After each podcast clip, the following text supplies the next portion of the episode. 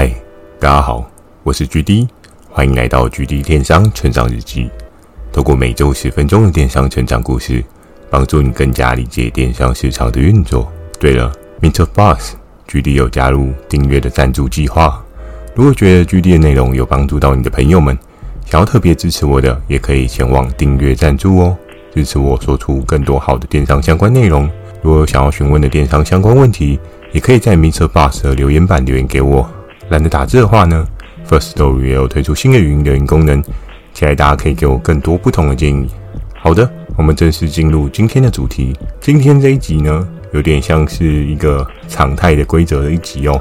那在经营电商的过程当中呢，或许有一些合作伙伴已经知道这个规范的存在，可能有一些新进的，可能有一些新进电商的新手们对于这一类规范还没有到非常的清楚哦。今天这一集呢，有点像是反思我在早期的对于这个规范一些想法跟一些心路历程，也在这边跟大家做一个分享。那今天这一集的主题呢，就是商品标示法的重要。诶，讲到很多的法条，我相信很多人就会觉得啊，GD 啊。这件事情很枯燥乏味啊！怎么好好的讲电商、讲产品，突然开始讲起法条了呢？因为在前面的某一集，我记得有跟大家提到哦，电商当中经营确实是跟实体通路比起来有很大的落差。你可以执行上是不用耗费太多的人力成本，甚至你也不需要过高的仓租成本，就可以打造出一个属于你自己的电商事业体哦。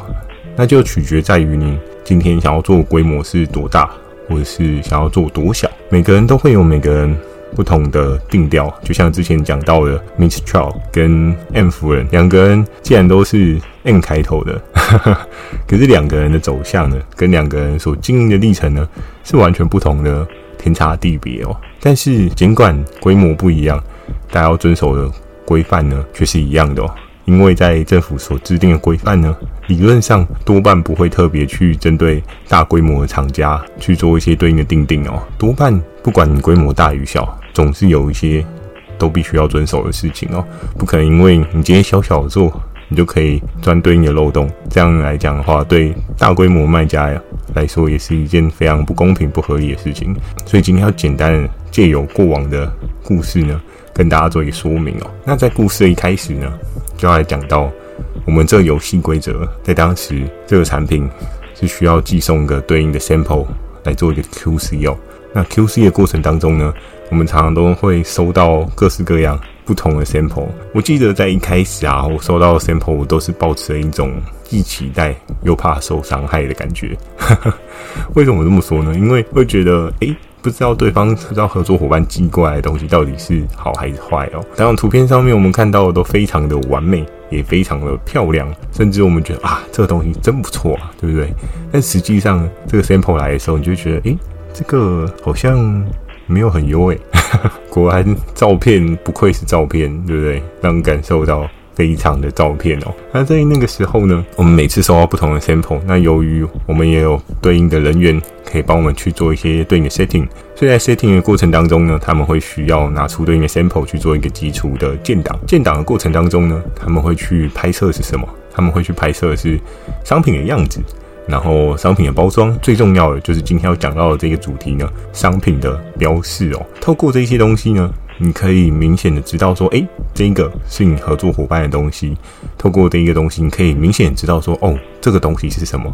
因为你知道吗？有时候合作伙伴他会说，诶，那个 sample 寄给你哦，但他如果上面忘记贴这一些对应的标签呢，我们会想说，诶，这个东西是什么？真的不要以为每个东西你都可以很清楚的分辨。就像之前 W 姐曾经有寄给我一大箱的包包，诶，我还真是分辨不出来哪一个包是哪一个包。而且他也没有跟我讲说，他哪一款包寄的是什么样颜色，因为我们不会夸张到就是，诶，比如说你做某一个系列包，全部颜色都要来一卡，这样就太过的麻烦。然后建档的人员也会对你另眼看待，不是好的另眼看待。他会眼中熊熊的热火看着你哦，所以这不是一件非常好的事情啊。那我们都会跟合作伙伴说啊，你就记一个清楚，然后你也觉得可能是，比如说像包包，它是你比较经典的颜色，或是你卖比较好的颜色，这个款式呢，让我做一个简单的 QC 就可以了。那在那个过程当中呢，我们常常都会遇到的是对应的建档人员，他们都会问我说：“哎，GD 啊，你这个合作伙伴寄来的东西又没有商品标签了，我根本不知道他是谁啊。”有时候你知道吗？有合作伙伴非常的天哦，怎么说？他们就会寄过来，然后上面写的名字啊，他不是写公司行号的名称，他可能是写个人，比如说业务窗口的名称。哎，你知道，其实大家在 Line 啊或 Skype 的资讯发达的过程当中，你不见得会知道对方的本名是谁哦。可能你平常都是叫他英文名字啊，又或者是叫他什么某某某小姐之类的。比如说，像我跟 M 夫人，我们也是有对应的代称，我们不会特别去指名道姓对方的名称这样子。所以有时候跟对方合作久了，你是不是真的知道他本名这件事情也很难说哦。有可能你不知道。那我们有时候收到，我们觉得很纳闷，讲说：“哎，这是谁啊？”然后要经过不少时间的探访，才知道哦，原来你是那个谁谁谁这样子，才会找到这个包裹真正的主人，也是蛮有趣的。所以在这个过程当中啊，这个标识就非常的重要。那这个标识呢，可以明显让我们知道说，哦，这是哪个合作伙伴寄来的东西。可是，尽管你再怎么宣导呢，合作伙伴都还是会有一些漏钩的状况哦。像是我记得曾经有一个合作伙伴跟我合作蛮久了，然后我也跟他宣导过蛮多次。我说：“哎、你寄来的东西要商品的标示啊，难道你出货都不贴吗？你知道这件事情不太好吗？”然后，但他说：“哦，你知道吗？每天的订单真的是都要爆炸啊，出货都来不及了。然后时间再派人去贴那个标签，在那个过程当中呢，我经常就说啊，这个东西你真的不能不注意啊，因为这个东西是攸关你自己的权益哦。在那个时候呢，有一些甚至比较大为一点的，像是 S 科啊，它的标签可能就是我帮他制作。我怎么帮他制作标签呢？其实就是我们会依照他的商品合约，那商品合约上面都会有一些对应的商。商品的资讯嘛，比如说像是它是什么材质啊，什么尺寸啊，或者是它的一些公司的名称啊，或是它的电话啊，其实这些东西都是你在商品标示本来就应该要有的哦，甚至你的产地啊，或者是你的对应一些。资讯啊，都必须要妥善的让消费者收到这些资讯哦。为什么呢？因为你可以去思考的是说，当今天消费者收到你的产品啊，他看到任何的资讯都没有的时候，他首先会产生的第一个问号是：这个东西是不是对岸来的？这这个商品是不是有点问题啊？怎么连人都找不到啊？那当然，有的人会说啊，没有关系啊，可以找平台啊，对不对？可是问题是，这是一种当下收到的那种感觉，就是消费者也会觉得你很不专业啊。诶，怎么？连这些基本的资讯都没有。如果这个商品出了状况，我要找谁？甚至有时候，如果你今天销售是一些三 C 类品的啊，更可怕哎，对不对？有一些三 C 类品，它的操作上面是有对应的 SOP。我甚至有买过的东西是那种没有说明书的，你全部要凭空想象哦，它可以给你带来这样生活的改变，你却完全不知道要去按哪一个按钮。可以帮助你获得这样的生活提升技能哦，所以在商品标示法这件事情就非常非常的重要，而且你在当中如果有对应的电话，啊其实消费者他比较容易可以找到你，排解这样的问题哦，甚至呢有这个标签的话，他找到你，你如果被找到的话，就很有机会可以减缓你被退货的机会哦，因为有时候啊购买商品啊。也有可能是一种误会，怎么说？就是消费者他会觉得说，诶、欸，你这个商品不好用啊。可是也有可能他本身就是一个三 C 比较没有这么厉害的人，透过你专业的解说跟讲解之后，诶、欸，你这个产品搞不好。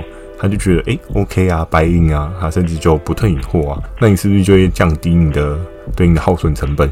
甚至如果当你这个产品一直遇到这样的状况的话，你就能够有个 SOP，然后 pass 给你对应的客服人员，又或者是你自己就是一个客服人员，你就可以很专门专精的去跟他说，你说啊，遇到这样的状况你要怎么样排解，甚至更进一步的，你就可以依照这样的。状况呢，制作一个对应的 Q&A，消费者他可能收到的时候，他会看到这个对应的说明书，他就知道哦，遇到这个问题，我应该要这样排解。而今天当你任何标示都没有的时候，你觉得以消费者的立场，他会怎么样去做处理？在现在退货如此方便发达的年代，对不对？现在连虾皮退货都越来越方便了，所以这边是说。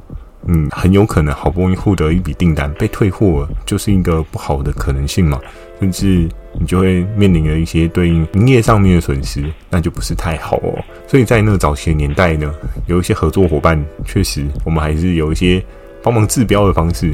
对，那我还记得那时候挺阳春的吧，就用个记事本，然后帮他做一个截图。但相对来讲的话，我我们也会特别传讯息给他说，诶，你要确认一下这个内容资讯是不是对的哦。因为虽然我帮你做这个图标的档案，但是你自己真的到时候要贴，再加上你真的自己要确认一下内容，因为产品是你进来的，不是我们进的，所以我没有办法去再帮你 double confirm 你的东西哦。多半呢，像 S 哥他们也是还蛮配合的，他们经由这样的帮助呢，他们也确实会做一些贴标的动作。接下来呢，就要来讲到不合规则就就什么。其实，在很多的平台啊。我觉得不管是比较大购物平台，又或者是一些小平台，每个平台都有它对应的规则哦。那每个规则呢，都有它对应背后的意涵哦。所以在那时候呢，我们有一个规则呢，就是你今天如果合作伙伴他没有这个贴的话，会有什么样的问题？他就会面临到一些不好的效应。怎么说呢？这不好的效应呢，就是当今天消费者美送，他特别在他的。评价当中反映说啊，这个东西很烂呢，那、你怎么都没有任何联络资讯？我要打给谁我也不知道，我根本不知道我要找谁，好难过，不开心，就直接给你一颗星，对不对？然后就退货。然后通常呢，以我们这边的 QC 啊，或者是审查单位，他们会去做一个事后追踪嘛，因为给予消费者这么不良的体验，他们觉得这件事情是一个大恶，他们觉得是一件不容宽恕的事情。所以呢，这时候我们就会有对应的神秘客哦。大家就知道了，诶，各个平台一定都会有对应的神秘客啊，又或刚好是平台端的人，不管是对应的员工，又或者是刚好是业务窗口，心血来潮买一个东西，然后收到东西之后发现啊，你没标签，对不对？那这时候会怎么样呢？你就会收到一笔小小的罚金。那这一笔小小的罚金是多少呢？其实我已经有点忘记了，但是是差不多一两个便当的钱吧。嗯，应该是这样子啊。对，然后。在那个时候呢，还真的有过几次，就合作伙伴被抽查到说，哎，没有贴标签啊，然后就被罚了一笔小罚金哦。那当然，很多人就会觉得，哦，GD 啊，你们这个平台太抠了吧？只是标签没有贴，这样就要被罚钱。可是呢，这一件事情其实是有一个背后的因素存在哦。可能很多人不知道啊，商品的标示对应的法条这件事情是非常重要的。如果我今天以平台角色来讲的话，他只罚你两个便当的钱，其实还好啦。嗯，那真的是小钱哦，它是一个提醒、告知你的状态。但是如果假设呢，今天是政府要来罚你钱，哦，那就不小条咯，那个可能会挺大条的哦。所以在那个时候，哎，有时候平台所立出来的这些规范跟条件啊。利益是良好的，但对应的这个受罚的状况呢，受罚者就会不是很开心嘛。就如同你今天骑了摩托车闯了红灯，然后你被警察杯杯开罚单，你就会觉得哦，我被开罚单了，好囧哦，好不爽哦，今天很不入，对不对？可是今天对于警察贝贝来讲的话，他要维护的是。所有用路人的安全呐、啊，他甚至也是要保障你的安全呐、啊，告诉你下次不要闯红灯啊，不然你到时候出了车祸，你也要赔对应的损失啊，甚至你整个身体健康也会整个 all UK 嘛，对不对？都很难说的。所以，所以在那个时候呢，我们就会有对应的神秘客去做对应的抽查哦。但是不免俗呢，有的合作伙伴被抽查到，心情就会很不爽，他就会特别来跟 GD 我讲说啊居 d 呀，你知道吗？我们每天出了多少多少件。啊，就只是有一个刚好没有贴到标签，然后又刚好被你们的神秘客抽查到，我就说哦，这么的刚好哦，这么多的凑巧都会延伸到就是你。没有贴标签这件事情，我强烈的怀疑你是整批货都没有贴呢，还是真的只有那个没有贴呢？这么的刚好，神秘客就买到你刚好没有贴的那个标签哦。当然，其实大家立场不一样，就是我们角色来讲的话，应该是说以业务跟合作伙伴合作的状况来讲，我们都是愿意相信合作伙伴，我们也是期待大家有一个很好的互动关关系。老实说，多罚你这个罚金呢，业务也不会多一些奖金，所以其实对我们来讲，根本没有。任何好处，但很多的合作伙伴他就会觉得啊，被罚这个真的很美送啊，对不对？原本钱赚的好好的，还要被你罚两百块这样。那当然有一些人订单比较少的话，那就更美送啊，对不对？嗯，怎么会罚我这个钱呢？对不对？真的太可恶了。对，然后在那个时候，我们经常就需要接到这种调解电话，就说啊，GD 啊，帮我们减免一下好不好？GD 啊，那个标真的不是故意的，下次不会了。好吗？然后我记得我那时候就说：“哎、大哥啊，不是这样子说的嘛，对不对？连标签我都帮你塞好图档了，你只是把它印出来贴上去而已啊，这个你都没有做到，那你说难不成要我去帮你贴标签吗？” 然后他就是说：“哦，如果可以的话，当然不可以啊，怎么会可以呢？我不是你的员工，太扯了吧，对不对？在这个过程当中啊，我们也很常接受到这种。”帮忙减免罚款的电话，然后当然一次两次，你说我们会通融吗？我们可能会想说跟对应的单位聊聊，对不对？就是跟他说，哎呀，人家真的辛苦赚钱，也不是故意的嘛。可是你知道吗？就是当你已经一次没贴、两次没贴、三次没贴啊，不好意思，那真的是你已经是累犯了嘛，对不对？我怎么去帮你就是说说话呢？而且对于当时的游戏规则来讲的话，Hammer 最忌讳的就是。因为自己的职权关系去跨部门去对应沟通这样子的问题哦，因为理论上来讲，他本来就应该要照着规则走，但是你却跨越职责去影响另外一个人的判断，这件事情其实不太能够允许的哦。所以在早期呢，我们曾经都想过要跟对应的部门去做一些沟通，我们也希望可以透过这两个便当的钱换得更深厚的，就是合作伙伴的情谊。但是往往呢，我们也都是被打枪的，因为对应的部门的单位的同仁呢，他们就会说：“哎、欸，还没有说啊，说好不能踩线啊，你就不要管我们吧。”然后，但我们就哎，很尴尬，我们是卡在中间。有时候我们就甚至跟合作伙伴说：“好，不然这样子啦，一人一个啦，对不对？你的一半我帮你付啦，好不好？就一个便当的钱而已，小钱嘛，对不对？你都这么多笔订单，有差这一点钱吗？”但是在那个时候呢，就是哎呀，有时候就像你不小心就是停在路边，只停了五分钟，然后却被收了那种停车费的概念哦，你就觉得哎，为什么我不往五分钟再停车就不会缴这个停车费？其实有时候真的不是那个钱的问题，是一种気持ち的问题。